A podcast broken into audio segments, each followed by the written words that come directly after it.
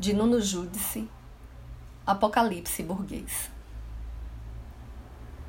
Ainda me lembro dos pianos que havia em casas onde as velhas se juntavam para tomar chá e fazer a conversa de salão da burguesia da época.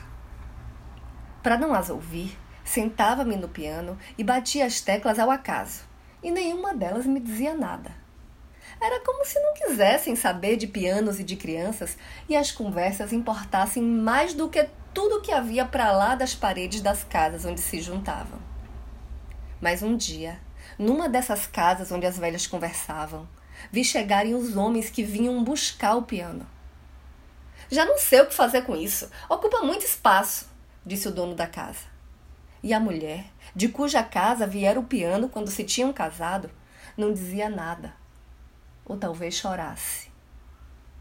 Ela é que tinha razão. Um mundo acabou quando os homens carregaram o piano para baixo e nunca mais poderia sentar-me no banco e tocar teclas ao acaso para não ter de ouvir as conversas das velhas que só quando viram um piano sair de casa é que descobriram que o mundo delas não era eterno. Eu sou Renata Ettinger e esse é o Quarentena com Poema número 52.